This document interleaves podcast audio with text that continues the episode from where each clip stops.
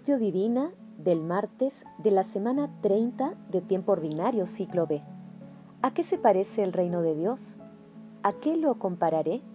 Se parece a un grano de mostaza que un hombre toma y siembra en su huerto. Crece, se hace un árbol y las aves anidan en sus ramas.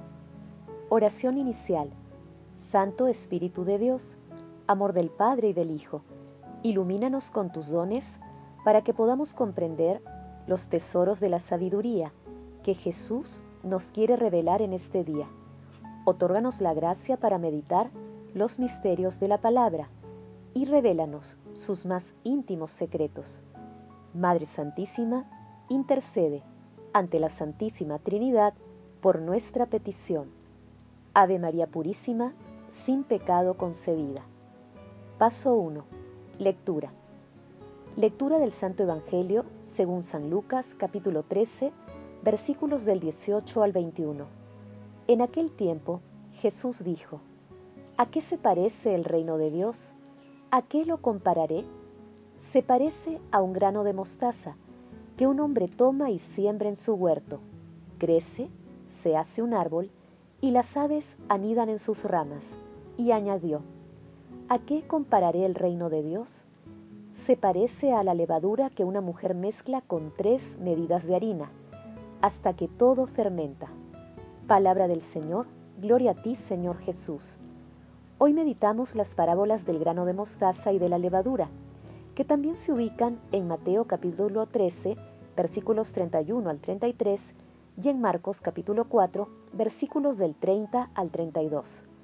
En este texto, Jesús revela el comienzo humilde del reino de Dios, que está en medio de nosotros y que ahora desborda los límites de la iglesia con un carácter universal, y lo hace a través de parábolas, empleando imágenes simples y elevadas comparaciones para delinear un mensaje de esperanza y optimismo.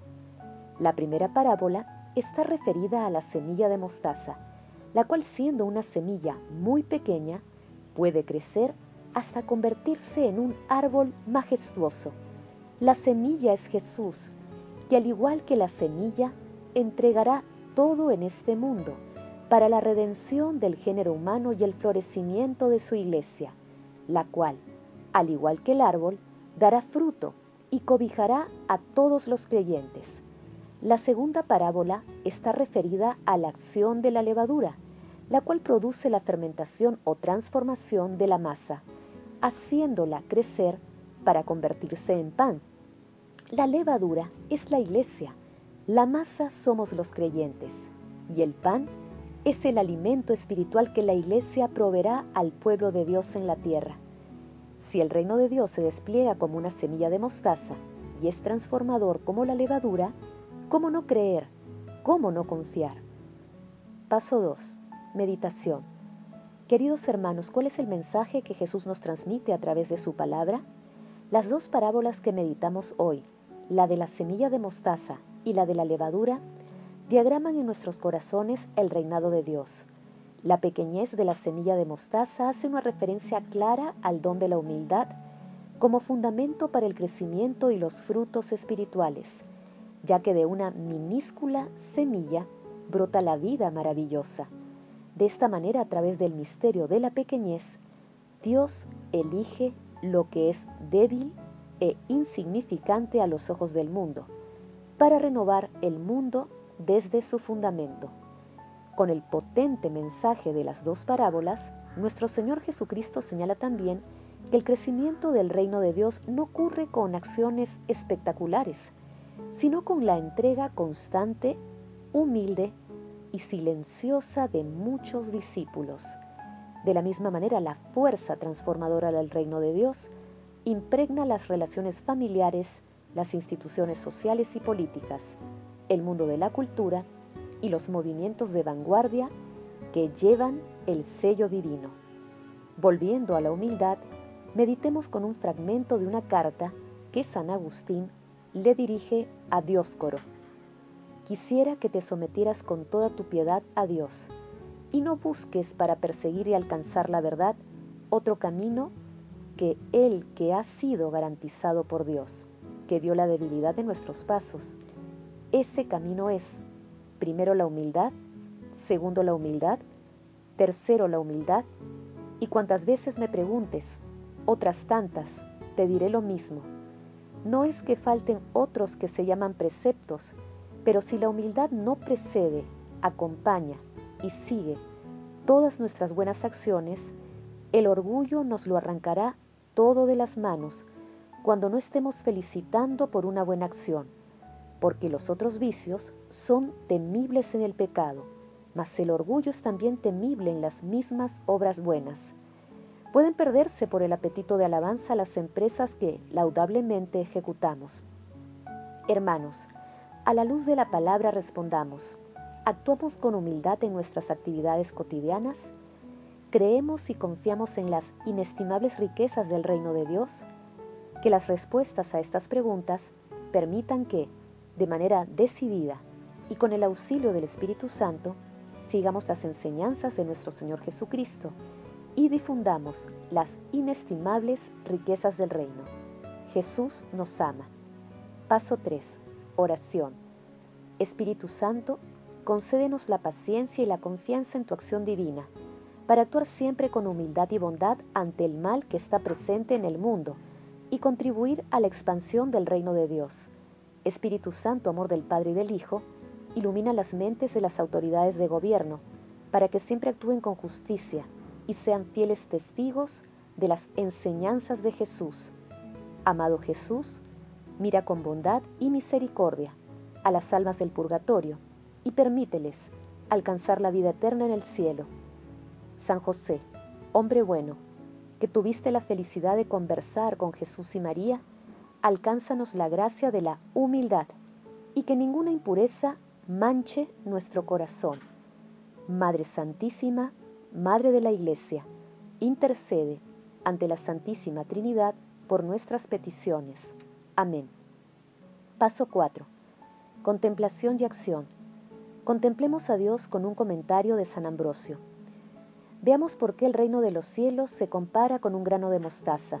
Recuerdo otro pasaje refiriéndose a este. El grano de mostaza se compara a la fe cuando el Señor dijo, si tuvieras fe como un grano de mostaza, le diríais a la montaña, ve y pósate en el mar. Si el reino de los cielos es como un grano de mostaza y la fe también como un grano de mostaza, la fe es ciertamente el reino de los cielos y el reino de los cielos es la fe. Tener fe es tener el reino de los cielos.